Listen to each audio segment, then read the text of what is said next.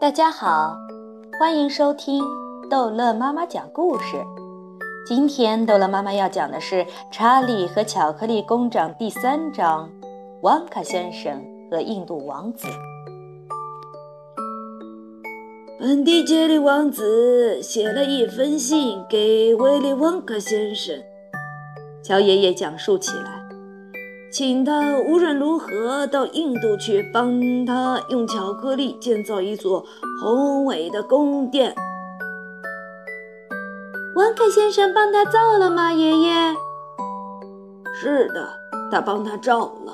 哦，那是一座多么了不起的宫殿呀！宫殿里有一百个房间。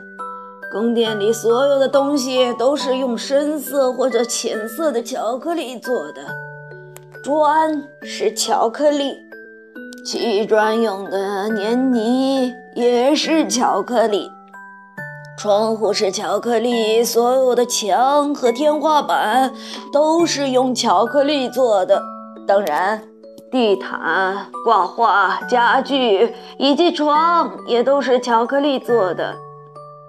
而在你打开浴室的水龙头时，喷涌而出的也是滚烫的巧克力。一切完工后，旺克先生对彭迪杰里王子说：“然而，我得警告你，这一切维持不了多久，因此你最好现在就开始一点一点地吃掉它们。”胡说！王子高声喊了起来：“我才不打算吃掉我的宫殿呢，甚至不会去啃下一点楼梯，或是舔一下墙。我要住在这座宫殿里。”不用说，王卡先生的话是对的，因为没过多久，有一天烈日炎炎，天气非常热。整座宫殿开始一点点融化，并且慢慢的塌了下去。但这时，这个异想天开的王子正在客厅里打盹儿。等他醒来，发现自己正漂浮在一个粘稠的巧克力的大湖里。小查理一动不动地坐在床边，瞪圆了双眼，盯着祖父，脸上神采焕发。他问道：“你不是在骗我吧？这一切都是真的吗？”“全是真的。”四个老人一起大声道，“千真万确，你可以去随便问哪个人。”“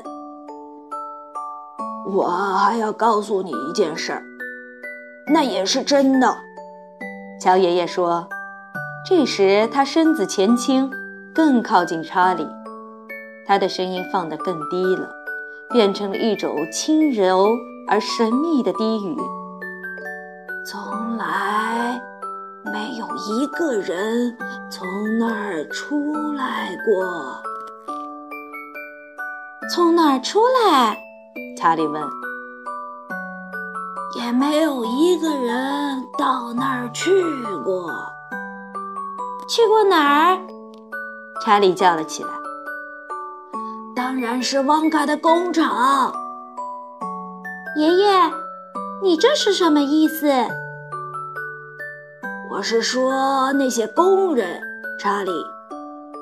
工人，乔爷爷说，所有的工厂在早晨都有大批工人进去，晚上又有大批工人出来。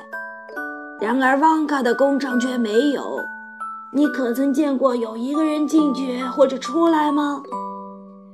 小查理的眼光慢慢的一个接一个扫过四个老人的脸，他们也看看他。老人们的脸上都挂着亲切的笑容，同时却也十分认真，没有一丝开玩笑或者是糊弄人的脸色。怎么样，看见过没有？乔爷爷问道：“我真的弄不明白，爷爷。”查理木讷地回答道：“我走过那座工厂的时候，门看上去总是关着的。”正是这样，乔爷爷说：“可总该有人在那儿干活吧？”没有一个人，查理，反正没有一般的人。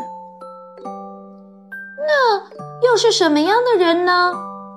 查理大声问道。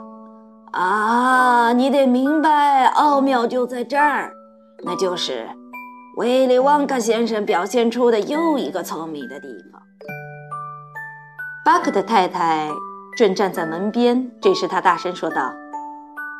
查理，亲爱的，该去睡觉了。今晚就到这儿吧。可妈妈，我一定得听听。明天吧，宝贝。好了，乔爷爷说，明晚我会把其余的都告诉你的。好，这一集的故事就讲到这儿结束了。